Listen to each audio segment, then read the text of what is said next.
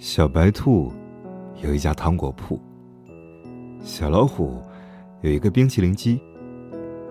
兔妈妈告诉小白兔：“如果你喜欢一个人呢，就给他一颗糖。”小白兔喜欢上了小老虎，那么那么的喜欢，忍不住就把整个店送给了他。回家后，兔妈妈问他：“那小老虎喜欢你吗？”小白兔直点头。妈妈说：“那他为什么不给你吃个冰淇淋呢？”小白兔说：“他是要给我吃来着。”我说：“我不爱吃。”兔妈妈说：“那你真的不爱吃吗？有七种口味呢，巧克力味道的里面还有你最爱吃的杏仁。”小白兔用脚划拉着地板，喃喃的说。其实我也没吃过，只是就想着把糖给他了。小老虎有了糖果店，小白兔说：“不如我帮你把冰淇淋机推到公园去卖吧，夏天可真热啊，冰淇淋每天都卖得光光的，大家都夸小白兔好聪明。”小白兔呢，还是一口也舍不得吃，他就想等小老虎亲手送给他一个。小白兔自己也没发现，他最爱的口味已经换成了香草，想要的也不再只是冰淇淋了。时间一天天过去了，小白兔还是没有吃到冰淇淋。倒是隔壁摊子卖饼干的小熊，给了他一盒小兔子造型的曲奇。小白兔留下糖果店和冰淇淋机给了小老虎，跟小熊去了更远的小公园卖饼干。兔妈妈问他：“你不是不喜欢吃饼干吗？怎么又收下了呢？”小兔子揉着红红的眼睛说：“嗯，我就是饿了。”后来，小白兔听说，小老虎把冰淇淋机送给了小企鹅，和他一起住进了糖果店里。小熊把这些告诉小白兔的时候，它耷拉着耳朵，待了很久。小熊开玩笑的问他：“你是不是后悔没有吃个冰淇淋再走啊？”小白兔愣愣的转过脸说：“就是有点难受，没能留些糖给你。”小白兔卖力的帮小熊卖饼干，没多久就又攒了一笔积蓄，买了新的糖果铺。这次兔妈妈千叮咛万嘱咐，她说：“宝宝啊。”这糖要慢慢的给，不然后面就不甜了。小白兔嘴上连连答应，心里却想着，小熊收到糖果店该多开心呢。他只知道小熊又加班去了，不知道，他小鸭子形状的饼干，马上就要烤好了。小白兔回家看到了偷偷藏起来的小鸭子饼干，什么也没有多问。只是跑回家跟妈妈大哭了一场。他呜咽着和兔妈妈说：“小熊最喜欢吃糖了，他终于可以给他糖果屋了。可是他为什么要离开我呢？”兔妈妈笑了，她摸摸小兔子的头说：“当他不爱你了，你的糖就不甜了。”小白兔还是想不通，只好带着糖果店搬去了更远的地方。小鸭子可不是什么善茬儿，他不知从哪儿打听到糖果店的事儿。一天饭后，他揶揄告诉小熊：“哎呀，你可不知道吧？你心里最单纯的小白兔，背着你用卖饼干的钱，给自己买了好多东西呢。”不久之后，小白兔就收到了小熊的来信。信里只有短短几句话，大致是说，小白兔走后。饼干铺子生意一直不好，钱怎么说也是卖饼干挣来的。希望小白兔能把糖果店还给他。小白兔看完信之后，眼睛哭成了桃子。他想起了妈妈的话，把店给了小熊。兔妈妈说：“小白兔是韭菜馅儿的脑子，勾过了芡的心。他说：“妈妈，其实糖还是甜的，只是人生太苦了。”后来，小白兔又爱过几个人，都无疾而终了。这个缺心眼儿的小兔子啊，喜欢上一个人就会使劲儿对他好，恨不得掏心掏肺给他看。他以为只有这样，才能让爱情活得更久更久一些。可惜那时候小兔子还不明白，其实任何东西啊，只要够深，都是一把刀。有一天，小白兔出门，发现小熊醉倒在他门口。他哭着碎碎念着，说他过得不开心，说糖果店已经被吃完了。小鸭子嫌他没本事，拍拍屁股就走了。他一把抱住小白兔，说：“如果说这世界上我还有什么值得回忆的，大概也只有你了。”小白兔被勒得喘不过气来，他心里想着：“也许爱上一个旧人，就不会再有新的问题了吧。”很久很久之后，小白兔和别人讲起这段故事。总是感慨万分的说：“那些值得回忆的事儿啊，就该永远放在回忆里。”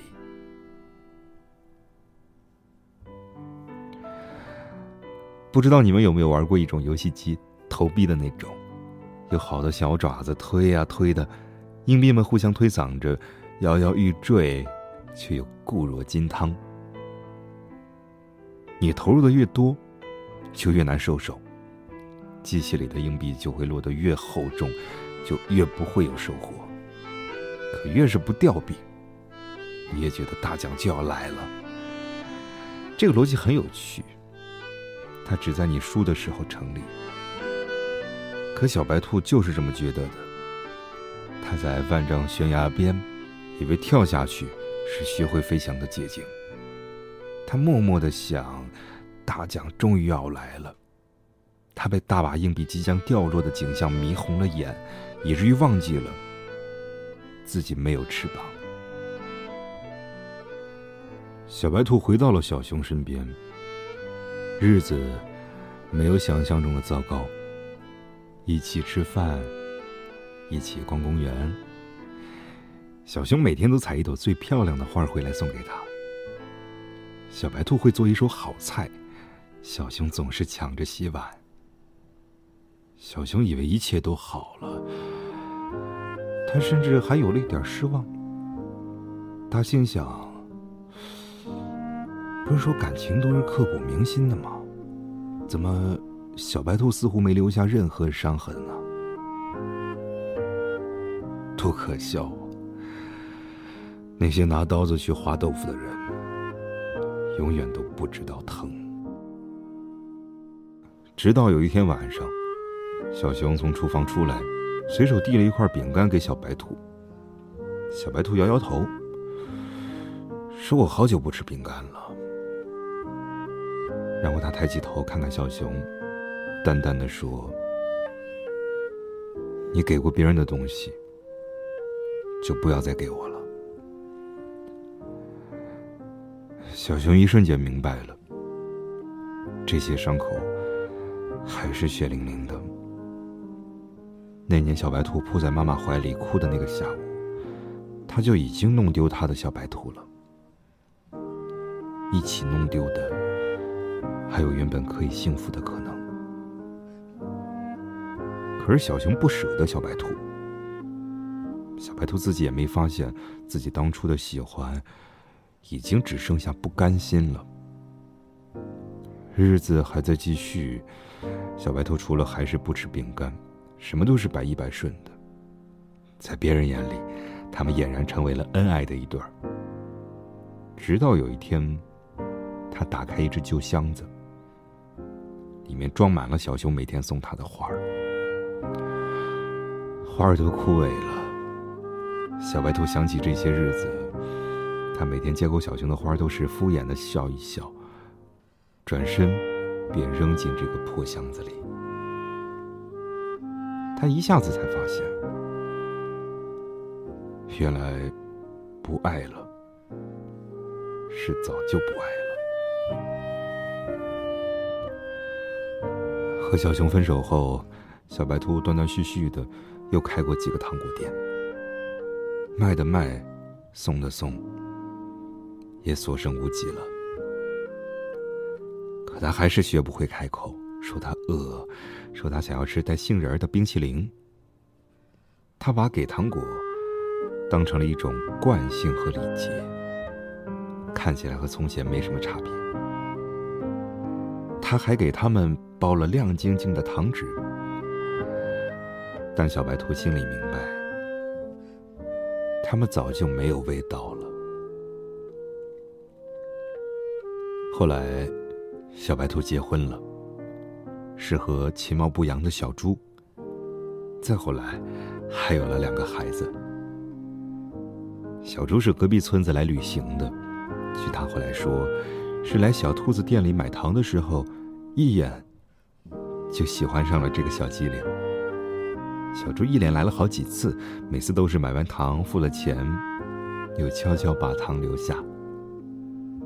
兔妈妈说：“这样的孩子品行好。”可以嫁了。小猪果然也没让兔妈妈失望，结婚后包揽所有的家务，大家都夸小白兔好福气。小白兔也总是笑眯眯的，他常常摸着两个孩子的头说：“如果你们喜欢上一个人啊，就找他要一颗糖。”故事就要结束了，没人知道。当年小猪留下的糖，是小白兔准备吃下的毒药。小白兔明明知道是有毒的，却也懒得阻拦，就卖给了小猪。他想，这些贪图甜腻的人呢，总该受到些惩罚。当他刚准备重新拿出毒药服下的时候，发现小猪买走的糖，安安静静的放在罐子中。第二天，小猪又来了。第三天也是，小白兔还是给他有毒的糖。他甚至不明白自己为什么要这么残忍。他总想着，只要小猪收下一次，一切就都结束了。可是小猪每次都巧妙的放回了罐子里，然后趁小白兔还来不及发现，就走了。小白兔在和自己较劲儿中，似乎又看到了春天。他幸免的，不只是那些有毒的糖果，而是小白兔这些年对这个世界巨大的失望。终于，他们相爱了，后面的故事也水到渠成了。但他忘记了兔妈妈说的：“你拿谎言去考验爱情。”就永远遇不到真心的爱人。有一次，小猪喝多了，朋友们起哄问道：“他当时怎么想到不收下糖果的？”小猪被灌了太多的酒，回答的稀里糊涂、颠三倒四的。但当那些字组合在一起，传到小兔子耳朵里时，在场的谁也没听懂，只有他。在一瞬间放声大哭。小猪说：“那天啊，那天我只是路过来着，是小熊硬塞的钱。小老虎说，如果我能把糖放回去，冰淇淋机就是我的了。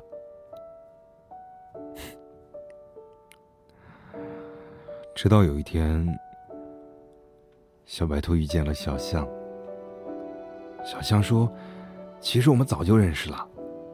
四年前，我的花店就开在你糖果铺的隔壁，你每天都路过我的门口。”然后小象用脚划拉着地板，结结巴巴的说：“嗯，那个时候，我就我就有点喜欢你了。你星期一喜欢穿花裙子。”因为你说，每个周一都是新的。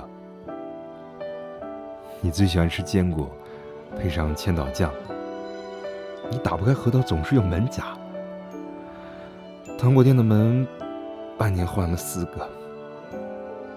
你下雨的时候，总是喜欢打一把蓝色花边的伞。有一次你弄丢了，很难过，坐在小花园里哭。后来回家后，在门口又找到了。那个是我新买的。小公园路口原来有一个坡。你的冰淇淋机总是推不上去，你还记得吗？当时我踩了好几个通宵才踩平的。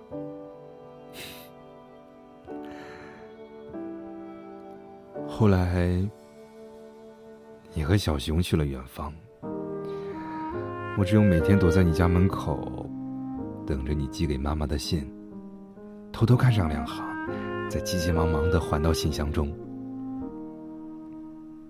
有一天你跑回来跟兔妈妈大哭了一场，我隔着玻璃听不到你们在说什么，就跟着你哭了整个下午。第二天你妈妈不是问，说没下雨车库怎么积水了吗？替我跟他道个歉。嗯，还要我接着说吗？